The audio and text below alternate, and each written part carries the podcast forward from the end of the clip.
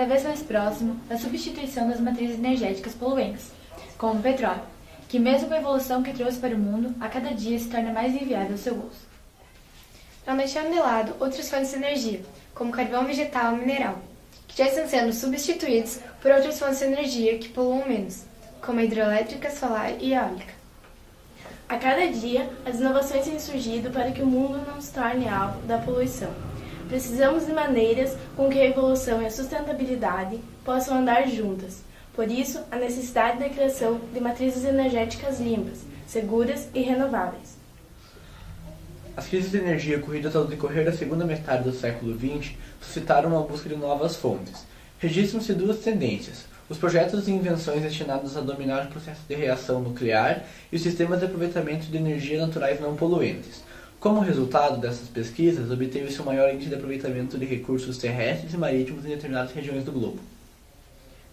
Para atender às várias preocupações que as matrizes energéticas poluentes trazem ao ambiente, o mundo vem tentando substituir as fontes como petróleo, carvão mineral e vegetal por matrizes energéticas que sejam sustentáveis e ao mesmo tempo seguras para a população. Ou seja, foram criadas energia solar, hidráulica e eólica, substituindo a energia nuclear, que devido à magnitude das energias liberadas no curso do processo, pode ser altamente nociva para o organismo humano, exigindo assim grande sistema de segurança. Já a energia hidráulica oferece amplas possibilidades em rios e mares. As quedas de água e a enorme força das marés constituem exemplos claros do potencial dessas fontes. Outra fonte de energia muito sustentável é a energia eólica, aquela produzida pelo vento. É provocada pelo, pelo movimento do ar, mas mesmo sendo sustentável, de baixo custo, esse tipo de energia é insegura, pouco uniforme e apresenta baixo nível de rendimento. A energia solar representa o modelo mais característico de fonte renovável Apesar de ser praticamente inesgotável por provir diretamente da radiação solar, seu aproveitamento ainda não alcança rendimentos equiparáveis a outras fontes. As fontes térmicas naturais e as forças terrestres, como os terremotos e vulcões, constituem formas de energia de difícil aproveitamento. E a pesquisa científica para a utilização de tais fenômenos na indústria ainda está em fase inicial. A energia alternativa é uma forma de produzir energia elétrica causando menos problemas à sociedade atual, ao meio ambiente e menos poluição. No Brasil, por exemplo, a energia é feita principalmente através de hidrelétricas, ou seja, energia hidráulica, pois o país dispõe de grandes bacias hidrográficas. A energia produzida através de hidrelétricas é considerada limpa e renovável, ao contrário daquelas derivadas dos combustíveis petróleo. A questão é: devemos recorrer a que tipos de energias?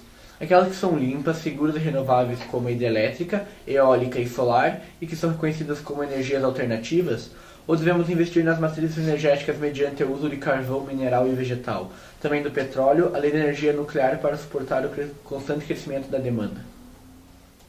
O fato é que ambas têm suas vantagens e desvantagens. A energia eólica, por exemplo, é uma energia limpa, mas é um processo muito demorado. A solar é abundante por provir diretamente da radiação solar, mas se torna cara, além da hidráulica que, apesar de ser limpa, renovável e não muito cara comparada às outras, também existem as desvantagens como inundação de áreas habitadas, causando deslocamentos de populações e destruição da flora e da fauna.